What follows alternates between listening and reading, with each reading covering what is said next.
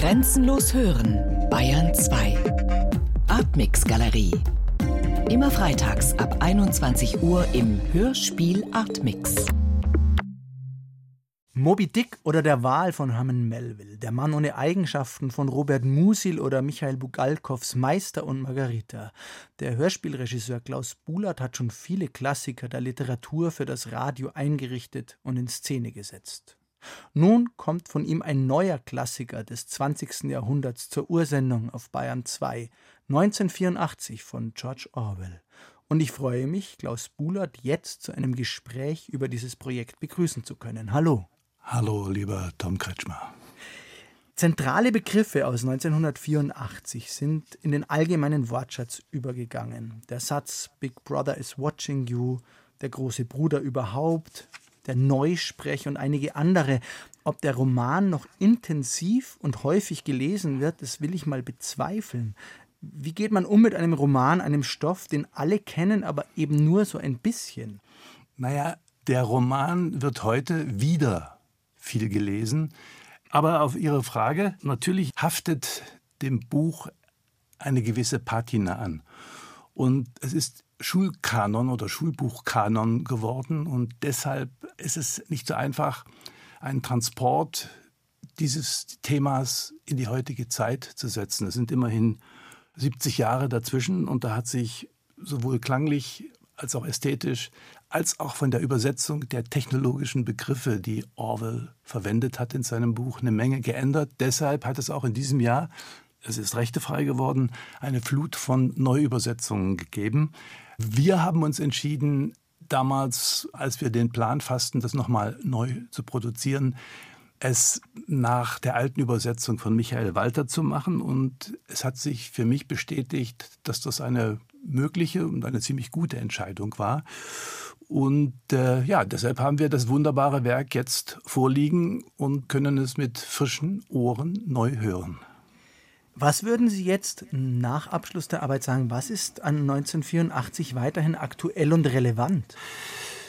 Orwell begann als politischer und als sozial engagierter Autor und kämpfte natürlich dann auch im spanischen Bürgerkrieg und war dann 1943 Indienredakteur bei der BBC, machte dann dort seine ersten Radioerfahrungen. Er versuchte dann ab 1946, da zog er sich zurück auf die Insel Jura in den Hybriden, versuchte er mit 1984 einen wirklich visionären Blick in die Zukunft. Also war es gar kein so weiter Weg, das dann auch für die Hörspielumsetzungen hier und jetzt zu holen? Oder das welche war Mittel waren da dann die angebrachten? Also die Mittel waren eher technischer Art. Das heißt, äh, man musste eben klar machen, dass sich die ganze Geschichte nicht wie im Film, den ja viele kennen, nicht in einer alten Zombie-Welt bewegt, sondern dass das durchaus, dass die Zombies sich gut getarnt haben und in einer Umgebung leben, die durchaus heutig ist, mit einer Musik, die heutig ist, mit einer Klangwelt, die heutig ist und auch mit einer Verhaltensweise und einem sozialen Verhalten, wie wir es heute kennen. Das war die größte Herausforderung. Sie haben ihn gerade schon angesprochen, George Orwell als politischen und künstlerischen Schriftsteller sozusagen. Er hat 1947 seine Intention so formuliert, Zitat, Während der letzten zehn Jahre habe ich mich immer am meisten darauf konzentriert, in künstlerischer Form politisch zu schreiben. Zitat Ende. Welcher Aspekt war für Sie der wichtigere und relevantere, Klaus Bullert, der politische oder der künstlerische? Der politische ist für mich sehr viel wichtiger. Es gibt sicherlich ein paar bessere Autoren als Orwell in der Geschichte des 20. Jahrhunderts, aber es gibt eben nur wenige mit besseren politischen, literarischen Visionen. Und das ist die Qualität, die ich bei Orwell besonders schätze. Die gesellschaftliche Prognose für das Jahr 2020 bleibt für mich die wirklich ausgesprochen außergewöhnliche Leistung des Autors George Orwell. Noch ein spannendes Zitat von George Orwell. Eines der Ziele des Totalitarismus ist es, nicht nur sicherzustellen, dass die Leute die richtigen Gedanken haben werden, sondern auch tatsächlich ihr Bewusstsein zu verringern. Kontrolle, Totalitarismus, Überwachung, welches ist für Sie der zentrale Begriff dieses Romans? Also für mich ist der wirklich zentrale Begriff in Orwells 1984 das Wort Macht. Alles andere, Kontrolle, Überwachung, sind Strategien für mich, die er nutzt und sind Randbedingungen. Es geht darum, dass die Partei die absolute Macht erreicht. Eine Vorstellung, wie sie bereits Machiavelli im 15. Jahrhundert durchaus für geeignet hielt, um zu regieren. Das System Orwells, also Big Brother, hat auch eindeutig faschistische Züge. Und es orientiert sich an keinem anderen Ziel als der Macht. Also Macht um jeden Preis. Und das drückt auch zum Beispiel O'Brien in seinen Folterpausen gegenüber Winston Smith aus. Das Prinzip von Engsotz, das ist die führende, in Ozeanien führende Partei, Big Brothers. Er sagt während einer Folterpause, wenn Winston Smith vor ihm angeschnallt liegt, ich zitiere, die Partei strebt nur aus eigenem Interesse nach Macht. Das Wohl anderer interessiert uns nicht.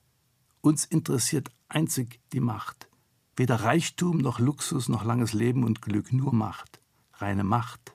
Macht ist kein Mittel, sondern Endzweck. Man errichtet keine Diktatur, um eine Revolution zu garantieren, man macht die Revolution, um die Diktatur zu errichten. Ziel der Verfolgung ist die Verfolgung, Ziel der Folter ist die Folter, das Ziel der Macht ist die Macht. Begreifen Sie allmählich, Winston? Wir schaffen eine Welt der Furcht, des Verrats und der Folter, eine Welt des Tretens und des Getretenwerdens. Jetzt ist dieser Roman erschienen 1948 tatsächlich und wurde sehr schnell gerade in den westlichen Ländern gelesen als strikt antikommunistisch. Sie haben gerade gesagt, Sie sehen auch eine starke Kritik am Faschismus darin, an jeder Form des Totalitarismus. Wo sehen Sie den Roman heute in seiner Kritik? Also es gibt ja inzwischen auch verschiedene Veröffentlichungen und verschiedene Einlassungen von George Orwell nach diesem Strom von Kritik, der sowohl von links als auch von rechts kam. Weil natürlich niemand in der Sowjetunion damals erwartet hat, dass jemand, der in Spanien gekämpft hat, einen, ja, einen kritischen Roman gegenüber Stalin und Trotzki veröffentlicht. Das sind ja die beiden Counterparts, auch in 1984 wie auch Farm der Tiere. Natürlich ist es so, dass zum Beispiel später auch aufgrund dieser Tendenzen und auch aufgrund der kommunistischen Vorgeschichte von Orwell das CIA Untersuchungen gemacht hat. Es gibt ein dickes Pamphlet darüber, wie sich Orwell gegenüber amerikanischen Verhältnissen, gegenüber den kapitalistischen Staaten verhalten hat. Also jeder hat sich ein bisschen oder kräftig auf die Füße getreten gefühlt. Und ich glaube, das war auch Orwells Absicht, weil er wollte kein blaues und grünes Auge schlagen, sondern er wollte sich gegen den Nationalismus der Einzelstaaten wenden und sagen, machen wir es lieber miteinander als gegeneinander und Krieg führen ist ohnehin Quatsch. Klaus Buhlert, Regisseur von 1984 der neuen Ursendung auf Bayern 2, im Gespräch. Der große Bruder sieht dich ist ein wichtiges Zitat aus dem Roman und man muss eigentlich sagen, Orwell hat es damals eher fantasiert, zumindest wenn man von heute drauf blickt. Sein Teleschirm, wie sein Überwachungsgerät heißt, war damals eigentlich kaum vorstellbar. Heute sind Kameras und optische Überwachung zumindest des öffentlichen Raums längst Realität. Und kaum jemand wehrt sich mehr ernsthaft dagegen, scheint's. Erschreckt Sie das gerade nach der intensiven Beschäftigung mit dem Roman? Mich hat das noch nie erschreckt. Also es ist natürlich als Fakt erschreckend. Aber ich glaube, seitdem wir das Internet haben und auch davon profitieren, ist es völlig normal und logisch für jeden Menschen, der denken kann, und das hoffe ich, kann ich noch, dass ein solches System, was viel Geld kostet, was äh, viele Vorteile bringt, besonders in der Anfangszeit des Internets, natürlich auch mehr und mehr zu Dingen genutzt wird, die der Macht des Staates, auch eines demokratischen Staates, zur Abwehr von bestimmten Aktivitäten draußen dienen, dass ein solches Netz zu einem Überwachungsnetz ausgebaut werden wird. Das war mir klar von der ersten Minute an. Und deshalb erschreckt es mich nicht, sondern es ist für mich eine Bestätigung, dass es so ist. Man muss nur wissen, dass es so ist und dass man den Zeiger der Uhr nicht zurückdrehen kann. Aber man muss Kontrollmechanismen schaffen, damit die Uhr nicht überdreht wird und der ganze Quatsch zu einer nicht lebenswerten Situation führt, sondern zu Druck, Folter, totalitärem System und weniger demokratischen Freiheiten. Das ist das, was ich vielleicht dazu sagen kann nach dieser Produktion. Konkret zur Produktion. Sie haben auch die Musik komponiert für die fiktive Welt von 1984. Es ist eine fiktive Welt, die sehr trostlos ist. Es ist eine Art Dauerkriegszustand. Die Menschen sind vereinzelt und einsam und leben in sehr prekären Verhältnissen, würde man heute sagen. Wie ist Musik für eine solche Welt entstanden? Man kann, glaube ich, eine solche Musik nur machen, das habe ich so getan, dass man parallel zur Manuskriptbearbeitung in diesen Situationen, von denen Sie auch richtigerweise sprechen, dass man da Textideen zu Klangideen und Musikideen umformt. Julia war für mich da eine wirkliche Taktgeberin im Roman, weil ihre innere Welt, ihre Liebe, ihr Mut zum Widerstand oder vielleicht auch ihre Naivität für mich sehr entscheidend war für ganz bestimmte Räume, musikalisch-klangliche Räume, die eben so etwas wie Hoffnung, wie Zuversicht und wie Fluchtmöglichkeiten für diese Situation bietet. Das habe ich natürlich sehr ausgenutzt und habe für Julia noch spezielle Texte und Dinge zusammengefasst, die im Roman eben über verschiedene Seiten laufen, habe ich auf sie komprimiert und daraus eine Art Sprechgesang produziert. Oder vielleicht auch, wenn man in Situationen wie eine Folter kommt, dass man die Aussichtslosigkeit, diesen ungeheuren Schmerz, dass man den nicht klischeesiert, sondern dass man ihn versucht konkret zu halten und das immer auf die Figur bezieht. Das war für mich sehr, sehr wichtig. Ich wollte keine Soundtapete herstellen oder irgendein sauertöpfisches Melodram machen, sondern ich wollte immer Realität von heute, Realität von jetzt, auch in der Musik und in der Klangwelt. Und dabei war eben sehr hilfreich, dass bei der Umsetzung der musikalischen Ideen Elisa Plüss als Julia Gordon und auch Felix Göser ein großes Maß an Musikalität haben und dass man natürlich mit dieser Musikalität später im Studio sehr gut arbeiten und Dinge schaffen kann, toller Nebeneffekt war zum Beispiel einer solchen musikalischen Arbeit, dass die Rolle von Julia Gordon durch die Musik wesentlich umfangreicher geworden ist. Im Roman hört sie ja nach dem zweiten Abschnitt auf zu existieren und taucht dann nur noch am Ende des Romans einmal als eine Art Zombie auf. Jetzt ist es möglich, auch in Winston Smiths Träumen eine Fantasiewelt zu schaffen, in der Julia auftaucht und ihm hilft, diese wahnsinnige Tortur, diese Kraft und Folter zu überstehen, um dann am Ende trotzdem vor einem Zombie zu stehen und gebrainwashed, nichts mehr zu fühlen, nichts mehr zu wissen, sondern nur den Takt, den Big Brother vorgibt, nachzustampfen. Neben der Musik, auf welchen Wegen haben Sie als Regisseur den Roman noch in die Gegenwart geholt, ganz konkret bei der Arbeit im Studio? Also wir haben versucht, natürlich radikale Nähe und Realität zu schaffen, ja, durch Geräusche, durch Szenen, auch durch das Miteinander umgehen und die Haltung der Schauspieler in den einzelnen Szenen. Das waren immer wichtige Parts, die das Ganze aus einer Geschichtsklitterung oder, oder aus dem Verhältnis, wir sind eben in 84 oder 48 und wir sind nicht in 2020, 21 und das war wichtig und wir haben es versucht. Ob es geklappt hat, das müssen die Hörer entscheiden. Die Produktion ist entstanden mitten in der Corona-Pandemie mit ihren Ausgangsbeschränkungen und Folgen der Vereinzelung. Wie hat das die Produktion beeinflusst?